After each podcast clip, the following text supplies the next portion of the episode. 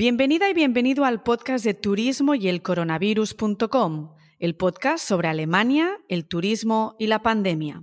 Soy María Miguel y me acompañan en este podcast los actores y actrices que están detrás del telón en esta industria de los viajes, historias a las que quiero dar voz para aprender, compartir e inspirar. Un podcast que nace en plena pandemia por y para el sector turístico. Hoy nos acompaña Fabián González, fundador de Forward Travel. Forward es una comunidad internacional y un espacio de debate para compartir conocimiento, nuevas ideas y nuevos negocios. Una especie de workshop para inspirar, conectar y dar forma a ideas que generan volumen, que incentivan la calidad y que sorprenden a los viajeros. Todo ello llevando el turismo a otro nivel. Hablaremos del turismo de lujo desde todos sus puntos de vista. Disfruta el episodio.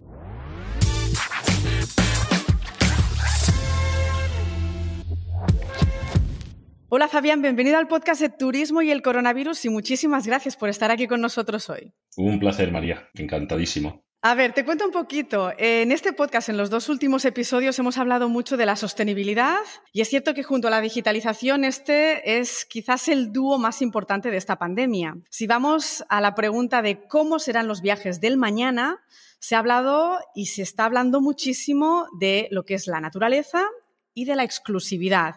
Justo en este último punto, el de la exclusividad, eh, creo que tú nos puedes aportar muchísimos más datos. Tu trayectoria muestra un interés muy marcado por la aplicación de la tecnología, de la innovación en la industria turística. Has pasado o estás en, Lua Funds, en The Digital Band, Focusrite, que todo es turismo, innovación y empresas turísticas. Cuéntanos el, el porqué de todo este recorrido y, en definitiva, pues quién eres ¿Y, cuál es tu historia? Yo vengo de una familia eh, en la cual pues, mi padre eh, ha trabajado en ingeniería, en el ámbito de la ingeniería, mi hermano era ingeniero industrial, con lo cual la ingeniería casi me venía, me venía de cuna. Como yo no tenía las, una especial vocación por nada en concreto, eh, más allá de pasármelo bien con los amigos y las amigas. Fueron pasando los años de estudiante muy rápido, muy rápido. Mi padre me iba preguntando, oye, hijo, pero tú, ¿qué vas a estudiar en un futuro? ¿Qué quieres hacer? Bueno, lo sé, papá. A mí lo que me interesa es salir de cachondeo el viernes y ver a fulanita, ver a fulanito y ya está. Al final iba retrasando la decisión y cuando me quise dar cuenta, pues ya tenía que estaba ya en el instituto, iba teniendo que tomar ciertas decisiones, ¿no? Si me encarrilaba por eh, la parte de ingeniería, sea, ciencias puras o mixtas o qué. Como tampoco lo tenía claro, pues mi padre al final me fue llevando por su camino y me dijo, oye, pues, como no lo tienes claro, eh, la ingeniería al final pues siempre te, te, va a abrir muchas más puertas que cualquier otra rama, ¿no? Entonces, hijo, hazte ingeniero, que además de abrirte todas pues yo te podré echar una mano. Y pues así lo fuimos haciendo hasta que de repente pues me tuve que enfrentar a esa difícil decisión de selectividad de ver qué demonios quieres estudiar y qué quieres ser de mayor. Pues ahí eh, tampoco tenía mucho donde elegir, ya estaba encaminado en el mundo de la ingeniería. No me daba, no me daba para teleco, con lo cual me concedieron una ingeniería. Total, en resumen, estuve estudiando seis años ingeniería. Yo ya trabajaba en una empresa líder eh, por aquel entonces, en Toshiba, con lo cual pues lo iba compatibilizando, no aprobaba ni una, o poquito a poquito. Eh, trabajaba por las mañanas en un departamento de una empresa tecnológica líder en el mercado por aquel entonces, estamos hablando de, del siglo pasado incluso, y, y por las tardes iba a estudiar teleco, pero yo cerraba los ojos y nunca me veía terminando la carrera. Y cada vez me llamaba más la atención el departamento de marketing de la empresa donde trabajaba, ¿no? Porque al final eran tías que estaban todo el día por ahí de viaje. Claro, yo lo veía desde mi visión de estar metido ahí en un cubículo haciendo cosas de técnicas, ¿no? Y ellas son las que se iban por ahí de viaje, organizaban los eventos, los araos, la comida, las fiestas. Era muchísimo más sexy su trabajo que el mío. Total, que un día se dio la circunstancia que mi padre venía escuchando por la radio eh, y sintonizó una emisora y le estaban entrevistando al director de la carrera de dirección de hoteles, unos estudios propios que había en la Universidad de Alcalá. Y entonces dijo, oye, esto yo creo que encaja más con mi hijo, ¿no? Y entonces vino a casa y me lo soltó así de sopetón. Hijo, tú lo que tienes que estudiar es dirección de hoteles. Y dije, hostia, ¿sabes? Esto de, madre mía, dirección de hoteles. Esto es algo que yo en la vida me había planteado y quizá, igual que yo, muchísima gente, ¿no? Que no se ha planteado nunca en la vida trabajar en turismo o en hoteles o en cualquier otra empresa del segmento. A mí no me convencía mucho, y eso que era mi padre, el ingeniero, que me estaba empujando. Yo lo comenté con mi novia, hoy mi mujer, ella también me animó. El empujón definitivo me lo dio mi profesor de álgebra de la academia, fíjate tú, que me dijo, ay, va, ya han abierto alguna escuela para estudiar dirección de hoteles en Madrid, no te lo pienses, deja esto y, haz lo que esto es lo tuyo mismo. Y fue él, profesor de álgebra, el que me empujó a, estudiar dirección de hoteles, algo que, por supuesto, le agradezco todos los días de la semana desde que, desde que empecé a estudiarlo. Entonces, con ese, con ese perfil un poco ornitorrinco, porque realmente es, es un perfil muy extraño, tener a alguien con cierto bagaje y conocimiento de la parte tecnológica y luego con toda la... De momento, en esos, por aquellos entonces, era solo la teoría de dirección de hoteles, pues empecé a trabajar, claro, la carrera la terminé en dos años y medio, primero de la promoción, claro, después de seis años en ingeniería, pues dirección de hoteles me pareció un paseo, ¿no? Eh, era unos estudios extraordinariamente bien planteados, muy formativos, muy prácticos, con un claustro de profesores profesionales de, primerísimo nivel. Y, bueno, pues empecé en la organización de eventos porque era lo que más me seducía. Luego de ahí, pues al final me requirieron y me hicieron una buena propuesta en el Instituto Tecnológico Hotelero, precisamente porque buscaban un perfil, alguien que conociera los hoteles y que tuviera estudios de ello y que tuviera el suficiente conocimiento y bagaje tecnológico tecnológico como para poder traducir. Entonces yo ahí ya pues estuve seis años, seis o siete años liderando el departamento de tecnología del Instituto Tecnológico Hotelero, que era precisamente entre mis, entre mis responsabilidades, además de la formación y el proselitismo de la innovación y la tecnología, una de mis responsabilidades era el desarrollo de proyectos de base tecnológica muy ligado siempre al mundo de emprendedores y traducir las necesidades de los hoteleros a un lenguaje técnico ingenieril. Cuando digo lenguaje es todo, ¿no? El proyecto, no, no solo la terminología, sino la forma de pensar que tienen unos y otros, que es completamente diferente. Sí, son galaxias distintas. Absolutamente. De ahí, pues, ese, ese perfil mío un poco raruno de, de tecnología y turismo e innovación. Tu padre estuvo ahí luchando, encontró lo que te podía gustar. absolutamente, absolutamente. Ha sido un buen desenlace, ¿no? Una historia, la verdad, que muy interesante. Y luego, en, en, 2019, fundas Forward Travel. ¿Con qué inquietud y por qué en el segmento del lujo? Porque allí tenéis un foco muy importante en el lujo. Sí, efectivamente. No, no es que sea un enfoque, eh, es que es el lujo. Eh, bueno, yo tenía en 2014 salí del Instituto Tecnológico Hotelero y empecé a trabajar por mi cuenta. Creamos The Digital Bar, que es una agencia de marketing que da servicio a empresas únicamente del ámbito turístico. Eh, éramos su, su departamento de marketing, comunicación y PR. Entonces trabajamos con turoperadores, agencias de viajes, cadenas de hoteles, de hostels. Un trabajo extraordinariamente divertido porque nos permitía pues dejar de verdad nuestro sello y nuestra impronta en todos los proyectos. Aparte, lo compatibilizaba con el análisis de mercado para Focusrite, que es una, empresa líder a nivel global de research, de informes y de investigación en el mundo del travel.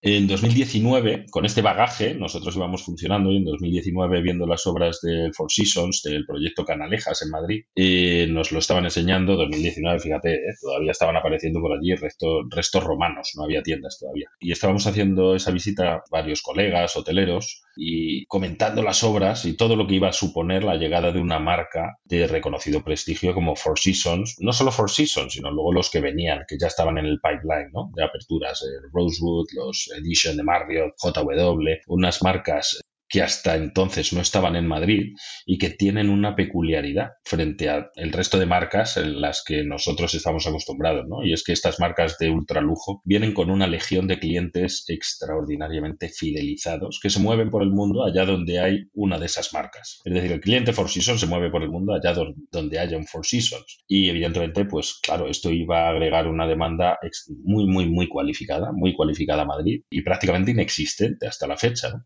En eso estábamos todos de acuerdo, pero también estábamos de acuerdo en el reto que suponía, porque es un segmento que, si bien ha tenido siempre producto, en Madrid y hemos tenido, teníamos unos hoteles, no a este nivel, también hay que decirlo, pero teníamos hoteles de cinco estrellas, teníamos restaurantes con más estrellas Michelin, con dos, tres, teníamos producto a nivel cultural, de entretenimiento, por supuesto shopping, pero no, no era un segmento lo suficientemente desarrollado y cohesionado Entonces, claro, eso suponía un reto, ¿no? Y en esta conversación, pues bueno, los que estábamos allí presentes, algunos lanzaron varias ideas. Tenemos que crear una asociación, tenemos que crear un lobby, un algo, ¿no? Y bueno, pues yo al final, entre todas ellas, yo recogí el guante, eh, le di la vuelta a conceptos que ya existían, ahí innové tirando a poco. Eh, la única innovación pues fue enfocarlo al segmento del lujo y hacerlo como lo hemos hecho, que no había nada hecho en España hasta la fecha. Más allá de eventos con mayor o menor éxito enfocados al lujo, pero esto trasciende un poquito más de lo que es puramente un evento. Pero ¿cómo definimos Forward Travel? ¿Es una comunidad de profesionales del sector? ¿Es un evento? ¿Es un think tank? ¿Cómo lo defines? Depende, yo depende a quién se lo cuente, tengo una definición u otra. Esto realmente es una herramienta para los destinos, para desarrollar un segmento del lujo y posicionarlo a nivel internacional. Lleváis un evento a Madrid con Forward Mat, que se llama, o no sé cómo lo pronunciarás tú, si Madrid directamente. Perfecto. ¿Y es algo que queréis llevar a otras ciudades o es algo que es exclusivo para Madrid?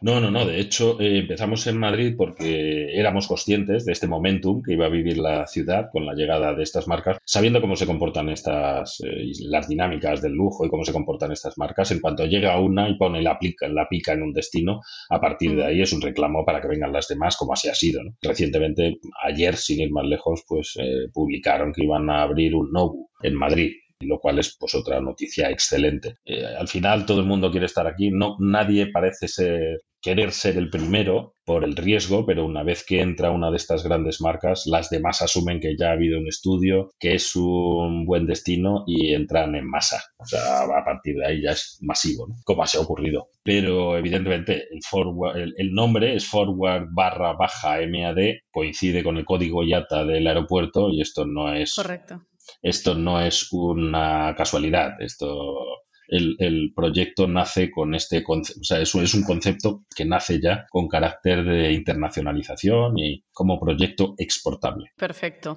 Vamos a hablar un poco de vuestra visión. Luego ya entramos en el tema de la oferta y, concretamente del, del, segmento del lujo. En Forward habláis de propuesta de valor, de transformación constante, de cambios sociales, avance tecnológico, innovación, aspiraciones colectivas, también de medio ambiente. Pero ¿cómo se consigue toda esa excelencia. De alguna forma es como mucho propósito y una sola visión. Bueno, aquí la visión principal, María, es que el sector, el modelo turístico en España, tiene que evolucionar. Llevamos anclados en el mismo modelo, pues los últimos, desde los 70 que vinieron las suecas, pues hemos seguido optimizando este modelo, que es un modelo extraordinariamente eficiente. El modelo de tour operación Sol y Playa nos ha permitido crecer como país, como destino, pero evidentemente sigue aportando con un 14% del Producto Interior Bruto. Es decir, esto no lo podemos obviar. ¿no? y luego empleando al 15% de forma directa de la población española ¿no? en edad de trabajar. Es decir, ha sido extraordinariamente productivo para el país a nivel de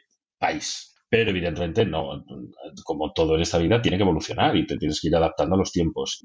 Este modelo que fue muy productivo para España hace unos años, actualmente ha dejado de ser productivo. De hecho, está penalizando muchísimo a los destinos y esto es algo de lo que no se suele hablar demasiado. Claro, la gente que nos oiga nos dirá, pero ¿cómo? Si España vive del turismo pero hay una realidad a la que no podemos escapar. Es lo que, lo que un celebérrimo estudioso de, y económico le llaman la, la, paradoja del turismo. Aquellos destinos en España que mayor éxito tienen en el ámbito del sol y playa están perdiendo renta per cápita.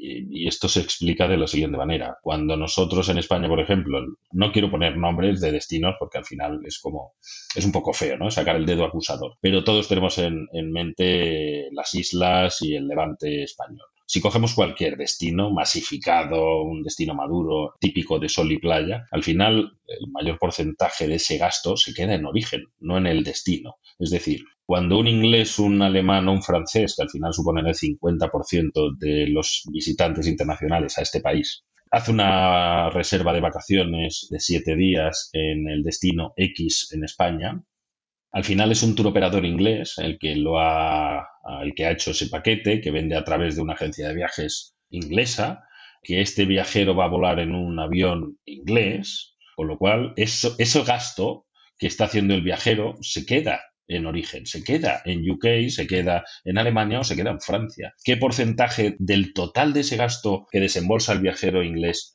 mil euros la semana, por hacer números redondos. ¿Cuál es el porcentaje de gasto de esos mil euros que se queda en el destino? Realmente bajo, porque todo se queda en el hotel, o sea, lo que no se queda en origen, en, las agencias y todo, todo el producto que se queda en, en UK, en donde sea, lo único que hacen es contratar un paquete en todo incluido en un hotel siete días, pues al final si lo tienes todo incluido es que ni en, eh, ni en el ocio prácticamente es permeable todo ese gasto, ¿no? Porque si lo tienen todo incluido en el hotel, ¿para qué van a salir a, cenar, a gastar, a consumir fuera? El gasto que hacen es eh, irrisorio, ¿no? Entonces, es un modelo muy extractivo, es decir, se aprovecha de los recursos del destino, pero luego todo no todo, ¿no? pero un porcentaje muy importante de ese, de ese gasto se queda en origen. ¿Y qué porcentaje de gasto se queda en destino? Bueno, pues eh, trabajos que normalmente suelen ser bastante mal pagados porque el propio modelo de operación no exige profesionales cualificados, con lo cual pues es personal de base y poco cualificado bastante. Si a eso le añades la temporalidad, pues es un trabajo todavía más precario, con lo cual lo único que está dejando pues son trabajos donde hay muchísimo margen de, maniobra ¿no? para, para, crecer. Este modelo que nos ha estado dando de comer y que ha permitido al país evolucionar hasta donde soy, tiene que evolucionar necesariamente. ¿Por qué? Por una razón muy sencilla, por costes. No podemos seguir compitiendo en ese mismo producto con otros destinos, por ejemplo, del arco mediterráneo, Marruecos, Túnez, eh, Turquía, porque son mucho más baratos. No es que den mejor calidad. Bueno, el producto sí, claro. Si tú vas a un hotel y no vas a salir, ¿qué más te da que esté en Tenerife que en Tegucigalpa? Es decir, no vas a ver el destino. Eso es, un modelo, es un destino per se.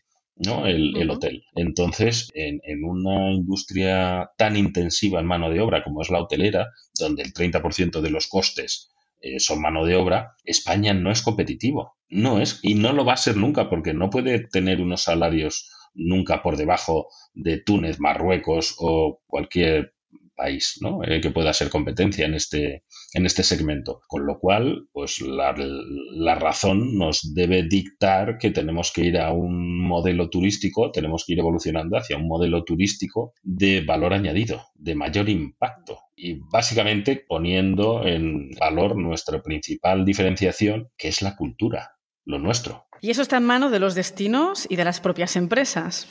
Sí, claro. Eh, tienen que ser los destinos los que eh, viren, hagan un viraje en su estrategia para captar otros perfiles de, de, clientes, que no solo tienen que ser basados en lujo, que también hay turismo náutico, que también hay turismo deportivo, que también hay turismo musical, gastronómico, sanitario, de, de salud. Hay muchísimos otros modelos turísticos o, eh, tipologías de turismo que son mucho mm. más eficientes o, dejan un mayor impacto que este modelo sol y playa, que al final es replicable, eh, eh, María, es replicable en cualquier lado. Y tú pones un hotel todo incluido con dos piscinas, no limit y unos budas en el borde y puede estar aquí, puede estar en Phuket o puede estar en, Malasia. Claro, tu resumen es falta segmentización y... Falta especialización y evolución. Totalmente, sí. Pero de todas formas, sí que el mensaje es claro y estadísticamente tiene razón que el modelo de negocio sigue estando allí, pero ha, habido muchos cambios en los últimos años, ¿no?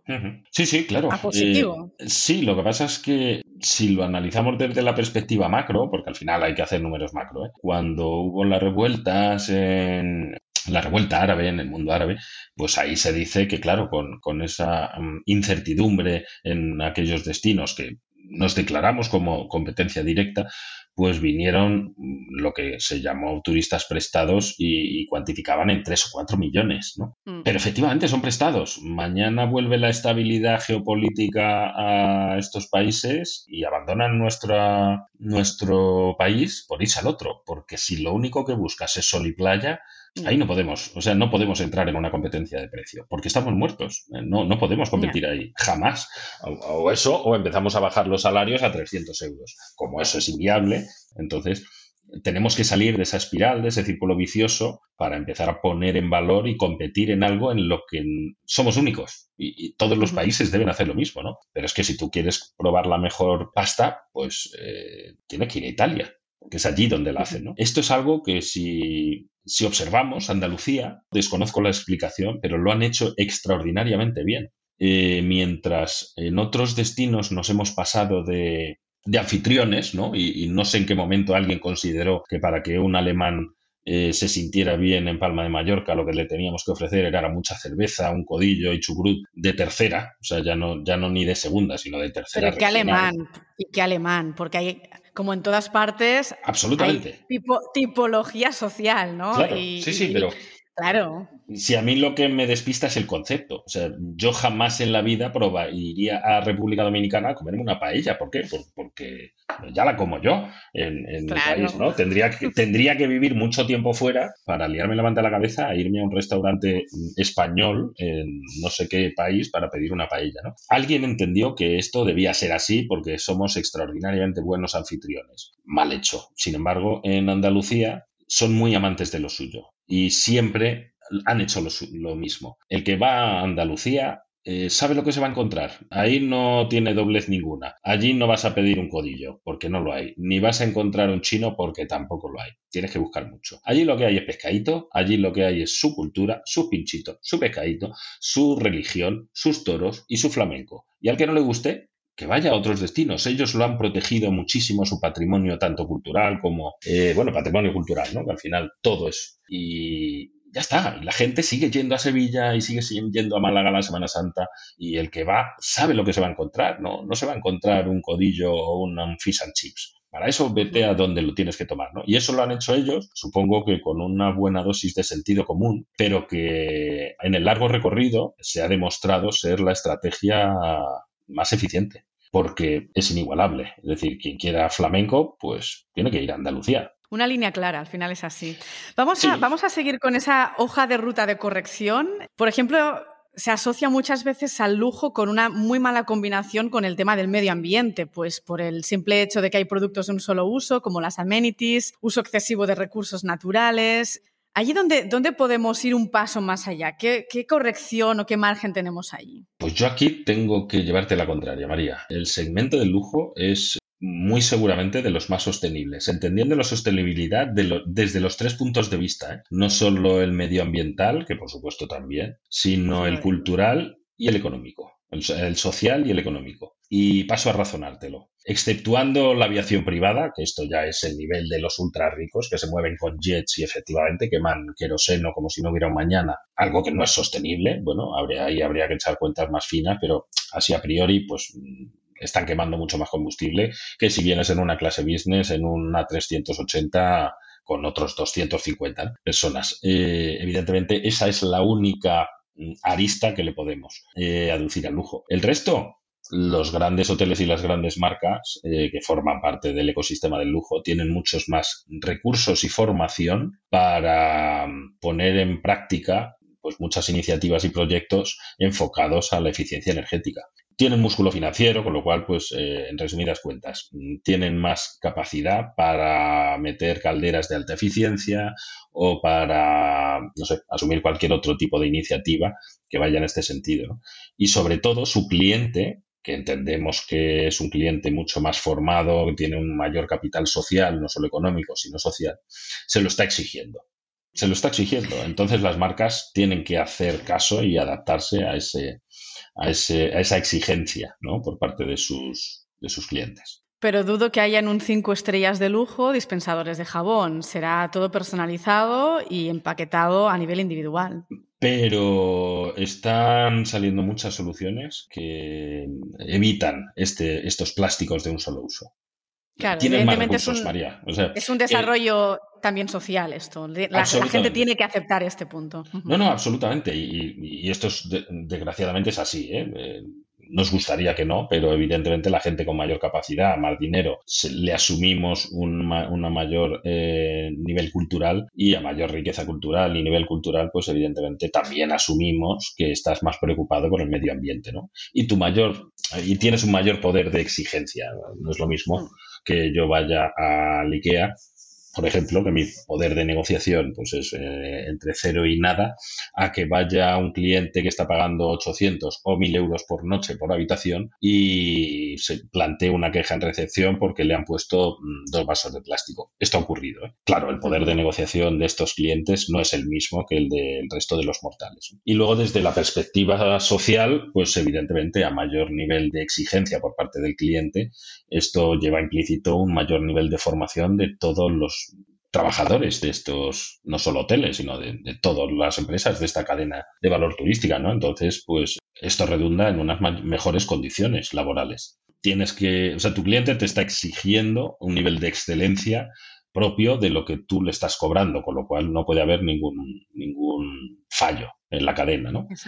Eh, la única forma de garantizar que no haya ningún fallo es a través de la formación y la formación pues está directamente relacionada con, el salario y las condiciones laborales. Pero luego también desde un punto de vista eh, eh, económico. Estos son empresas que vienen con muchísima inversión detrás que cuando un Four Seasons o cualquier otra marca relevante se, instala en una ciudad no es para cinco años, sea, esto es un muy largo recorrido. No es una low cost que si no le va bien o el modelo de negocio no sale, cierra y se va a otro lado. Esto es cuando abren, estas empresas cuando abren lo hacen con todas las de la ley, han hecho estudios de viabilidad, lo han analizado todo hasta la extenuación y cuando ya deciden que es el momento, abren. Es muy poco volumen, pero muchísimo gasto. Con lo cual, a nivel de destino, la gobernanza de destino también tiene que gestionar esto, ¿no? Eh, que te vengan muchísimos turistas, 84 millones de turistas que vinieron en, en 2019, está fantástico y, es extraordinario, pero son 84 millones de personas que generan un gasto.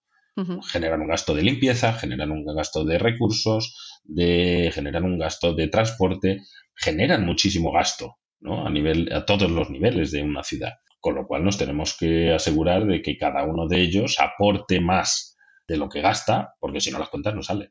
Y hace muchos años, María, que dejaron de salir las cuentas en ciertos destinos. Bueno, yo siempre soy muy crítica de la política de precios en general en el sector. Es una vergüenza. Yo que al final hablo desde la perspectiva de operador, de, de, micropyme, prácticamente eh, es otra perspectiva la hotelera. Pero no podemos seguir a esta velocidad. Es decir, al final el cliente, ya no digo el cliente final, sino el cliente que yo puedo tener de una agencia, tiene que saber que no todo vale lo mismo en un destino y hay ciertos diálogos en los que no hay que entrar. Entonces estoy completamente de acuerdo contigo que bueno, tiene que tener sentido, si no es que llegamos a una manzana completamente podrida, es decir, mala formación, mal personal y proyectos que no son, no, son sostenibles en todo. En el largo plazo, exacto. Así es. Así es, y hay que tener esa visión a largo plazo y dejar de mirar eh, cuantitativamente qué es lo que aporta el turismo y, dejar esos rankings de otros récord. y este año han llegado 84 millones. Vamos a por los 100 esto tiene un techo, es decir, va a llegar un momento que no quepamos y, luego están todos los problemas derivados de, este turismo masivo, que bien lo saben en, ciudades como Barcelona, pero también en Roma, en Florencia, en Venecia, en, todos han sufrido los problemas de la gentrificación, de la masificación. Claro, esto es lógico. ¿En qué medida contribuye el turismo de lujo a la gentrificación o a la masificación o genera molestias en los vecinos? En el... Poco, muy poco. Porque prácticamente son clientes fantasma. Ni tú ni yo nos los vamos a cruzar, porque están en un nivel que no, no nos generan ningún roce ni ninguna fricción con el resto de los, de los ciudadanos locales, porque no les vemos. No, aparte. Como eh, fantasmas. Solo, sí, exacto. Solo mirando las estadísticas ves que el impacto que tienen es muy grande, el volumen es pequeño y al final es un poco lo que tú dices, ¿no? ¿Cuál es el, lo que gastan ellos en destino, lo que consumen en destino? Claro, no puedes compararlo con uno que tiene un all inclusive, ¿no? Al final, la media, incluso según Virtuoso, ponía que el gasto medio por hogar y viaje en segmento de lujo es de 20 mil dólares, que algo que sí que se ha reducido durante la pandemia por viaje y hogar, ¿no? Claro, es incomparable con ciertos presupuestos eh, que, hacen ese sol y playa, ¿no? ¿Qué prefieres tú como si tuvieras que gestionar un destino? ¿Qué prefieres? ¿Tener a 20 viajeros que se gasten 1.000 euros cada uno o a uno que se gaste 20.000? Bueno, yo creo que toda la mezcla es buena. Yo creo que los destinos tienen que luchar para que haya diversidad en todos los aspectos. En el, en el momento que algo abunda, malo. Malo, ¿no? Y, allí, pues el turismo de masas es el gran problema de muchas ciudades, que para ciertos momentos y sobre todo en un segmento que es tan temporal, ¿no? Que la temporalidad es tan pronunciada, nos puede venir bien un low cost, efectivamente, que al final cada uno trabaja su nicho también, ¿no? Todo es viable, pero yo creo que la diversidad es, es buena. En claro, si, si nosotros precisamente desde Forward lo que nuestro objetivo es compensar el modelo turístico, es decir, correcto. No sería razonable y de hecho sería inviable en términos económicos vivir solo del lujo. Te digo lujo como cualquier otra tipología del turismo. O sea, el turismo náutico, fenomenal. ¿Y qué hacemos en Madrid? El turismo de sanitario, fenomenal. ¿Y en, qué hacemos en Logroño? Lo que hay es que compensarlo. Tenemos una dependencia excesiva de este modelo y, y esto nos deja en una situación muy vulnerable. Y esto lo hemos vivido hace tres años con la quiebra de Thomas Cook, que no sabíamos que iba a ser de Canarias, porque era el principal tour operador y de repente se te ha caído tu principal tour operador el que te llena todos los hoteles de 800 habitaciones. Esto es dramático, porque no tienes margen de maniobra. Hay que evolucionar poco a poco y tenemos que aprovechar esta dramática situación que se nos ha presentado con la pandemia, porque en tiempos de bonanza, cuando estamos ocupados contando los billetes, no podemos estar ocupados contando o programando eh, innovaciones o evoluciones de nuestro turismo. Al final, el virgencita, virgencita que me quede como estoy es una estrategia que está muy, muy, muy implantada en España y Oye, si nos va es bien, aburridísima. Si nos va bien, ¿para qué tocar? ¿no? Lo que pasa es que ahora eh, el no habernos preparado y haber estado muy ocupados contando billetes durante los últimos cinco años nos ha dejado en una situación extraordinariamente vulnerable. Y esto es mm. lo que ahora tenemos que empezar a compensar. ¿no? Una, una iniciativa es Forward, que es precisamente lo que, lo que pretendemos es plantear y, dar facilidades a los destinos para desarrollar este segmento y posicionarlo. O sea, también posicionarlo y comercializarlo. ¿no? Pero eso no significa que los destinos tengan que apostar absolutamente todo su presupuesto en forward o en este segmento. Ya me gustaría a mí, pero aunque sea tirar piedras contra nuestro propio tejado, esto no sería, nos dejaría en otra situación vulnerable igualmente, ¿no? No puedes tener los huevos en la misma cesta. Hay que diversificar. Ya está. Entonces, esto, es muy fácil de explicar. Se comenta que el, segmento del turismo del lujo, evidentemente que cayó también durante la pandemia, pero que tiene muy buenos pronósticos para la recuperación. Al final, una crisis de tales dimensiones también hace estragos sociales, los ricos son más ricos, los pobres más pobres, se disminuye ciertamente la clase media un poquito, sobre todo en ciertos países. Eso da ventaja a los, a los destinos para replantearse también las cosas, ¿no? ¿Cómo lo ves tú? Claro, bueno, aquí una ventaja, y esa es una de las razones mm, por las cuales todos los destinos están apostando en mayor o menor medida por este segmento, es que eh, al final la gente que tiene pasta son los primeros que van a salir a gastar, porque después de dos años de restricciones, falta de movilidad y demás, pues obviamente se da el efecto champán, ¿no? Abre la botella y va a salir todo a borbotones, el, el llamado, como le llaman, revenge spending, ¿no? El gasto por venganza. Eh, nos hemos tirado un año sin viajar y entonces ahora nos vamos a ir a la Conchinchina. esto está demostrado, ¿eh? estos son, son estudios que han hecho y además Booking, ¿eh? la polarización del viaje. El que quiere viajar se queda muy cerca y el que no se queda muy cerca a nivel doméstico se va a la otra punta del mundo. O sea, lo que ha desaparecido son los términos medios y como bien decías, a todos los niveles. Se está polarizando la sociedad y cada vez más. Los que tienen dinero cada vez tienen más dinero, los que tienen, los que no tenían dinero cada vez tienen menos, y esto lo estamos viendo ahora, desgraciadamente agudizado por la, por la guerra. Y entre medias, la gama gris, la gama media, este, esto es donde estábamos todos bastante cómodos instalados, está desapareciendo. Y estamos en una situación muy vulnerable. Pero por otro lado, también nos hemos dado cuenta en esta pandemia de lo vulnerables que somos y que mañana hoy está fenomenal y tienes trabajo y los niños y todo está bien y de repente pues coges un virus y, se mueren dos personas, padre y madre de la familia, ¿no? Eh, y hay mucha gente, yo que vivo en Torrejón, en, Madrid, eh, que fue uno de los puntos neurálgicos de entrada del virus, eh, aquí sales a la calle y todo el mundo, sin excepción, conoce a alguien o tiene a alguien en primer grado que o ha fallecido o lo ha pasado francamente mal. ¿eh? Eh, desde hmm. personas mayores, yo tengo amigos de 44 años que han estado un mes y que no dábamos un duro ya por él y han estado un mes a punto de morir. esto nos ha hecho darnos cuenta también de, lo frágiles que somos y de que, bueno, que la vida se pasa muy rápido y que desgracia, y esto es una desgracia enorme, ¿eh? porque ha muerto muchísima gente, pero eh, nos ha servido para espabilar un poco y para recordarnos. Ha sido un recordatorio muy cruel de lo urgente que es vivir.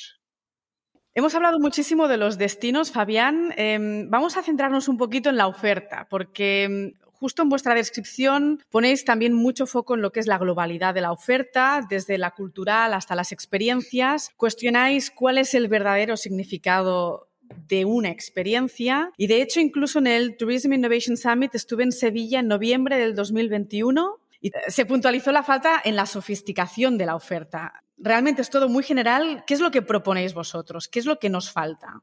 Eh, los americanos, eh, los ingleses, tienen una palabra que, que, encaja como un guante para esto. Es seamless experience, sin costuras, es decir, que toda la experiencia sea consistente.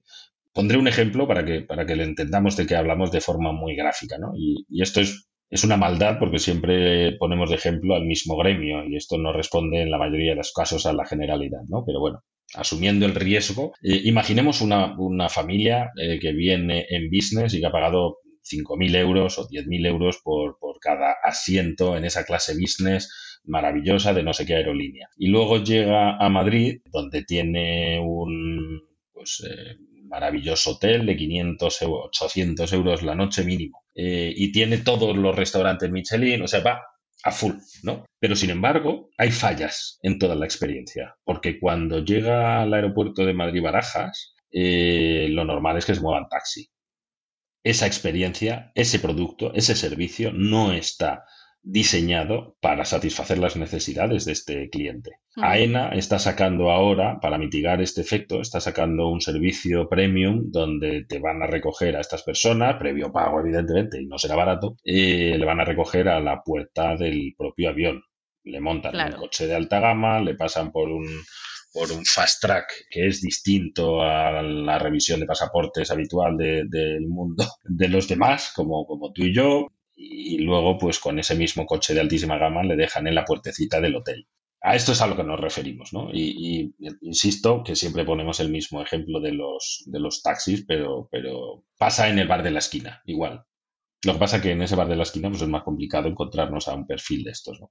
Evidente. Bueno, hay, trabajo que hacer todavía, pero, pero ya empiezan a existir estas cosas. Yo creo que sí que hay que pulir muchas experiencias, pero a veces incluso nos falta conocer el, cliente que tocamos, ¿no? es lo que decíamos antes, falta volumen a veces para decir eh, estoy especializado en esto, pero yo creo que precisamente en España conocemos muy bien lo que es el servicio, algo que puedo Puedo sacar mérito a los alemanes. En Customer Service los españoles tienen muy buenas capacidades, entienden muy bien lo que es el servicio y al menos allí la sofisticación sí que la podéis conseguir. Dudo que aquí en todos los destinos pueda ser lo mismo. Sí, aquí, aquí no, estaría, no estaría mal que viniesen españoles a dar clases de Customer Service. Ese es siempre mi hándicap con el destino de Alemania, pero para eso estoy, para, para, hacer de intermediaria. De hecho, veo tu propuesta y lo subo a más. Nosotros, eh, como país y como destino, que somos una auténtica potencia a nivel turístico, deberíamos estar exportando este conocimiento.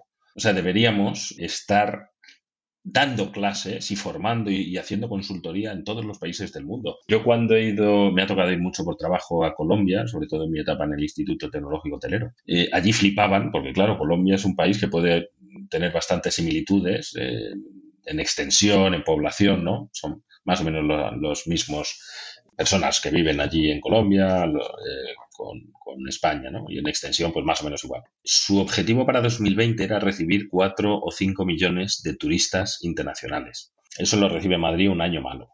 Entonces, claro, cuando yo iba allí les decíamos, no es que en España estamos recibiendo 80 millones de visitantes extranjeros, de turistas extranjeros, lo primero que me decían es, oh, ¿y cabéis? Eh, no daban crédito, ¿no? Por, por la, Porque le parecían ya unos volúmenes eh, irreales. Y todo lo que ellos están pasando, nosotros ya lo hemos pasado. Están cometiendo exactamente los mismos errores y esto es dramático. Y cuando viajas con los ojos de un profesional turístico, te das cuenta de que todos los destinos, sin excepción, están cometiendo exactamente los mismos errores. Y te vas a mm. Vietnam, que mm, todavía está por descubrir y por desarrollarse, y están con un desarrollo tan brutal, cometiendo los mismos errores que hemos cometido nosotros con grandes resorts, todo incluido a pie de playa. esto no puede estar ocurriendo nuevamente. O sea, es, hmm. reincidir er-, en el error una y otra vez. Y me da igual que en este caso hmm. sea Vietnam o sea Colombia. Eh, deberíamos estar ya haciendo esa consultoría y exportando nuestro hmm. conocimiento para que ellos no pasen por el mismo proceso que hemos pasado nosotros y hagan las cosas bien desde el inicio. ¿no? Nosotros ahora tenemos que reposicionarnos, que todos sabemos que es mucho más costoso que posicionar estos destinos que todavía no están lo suficientemente posicionados o maduros tienen la oportunidad de oro ahora de hacer las cosas bien desde el inicio. Y nosotros deberíamos estar ahí y ser el faro que guíe todos estos desarrollos turísticos. Y no lo estamos siendo.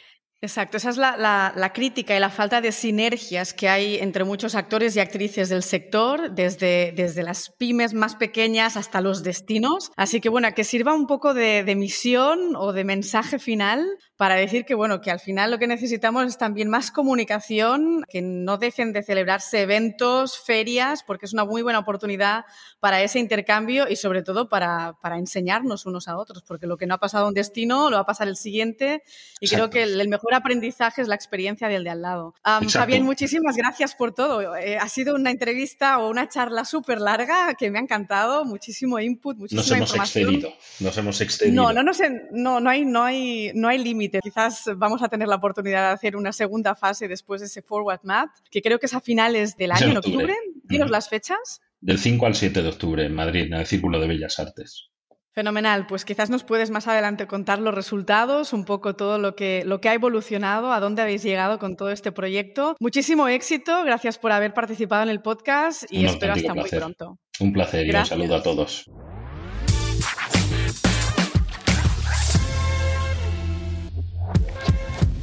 Espero que te haya gustado el episodio con Fabián. Cambiar las reglas del juego siempre que lleve a un impacto positivo en un destino tiene que ser considerado. Y la misión de Forward es dar un mejor balance a los diferentes segmentos, o sea, hacer más significativo el viaje de lujo. En nuestro próximo episodio nos vamos a México para hablar con Rocco Boba, fundador y Chief Creative Officer de My Humble House. Rocco tiene una carrera de más de 25 años en el mundo de la hostelería Rocco es como decimos aquí un maja, un maker o changer. Con su proyecto My Humble House quiere también cambiar reglas, en este caso del modelo de negocio en la industria hotelera. Él nos contará el por qué y a dónde quiere llegar. Te espero.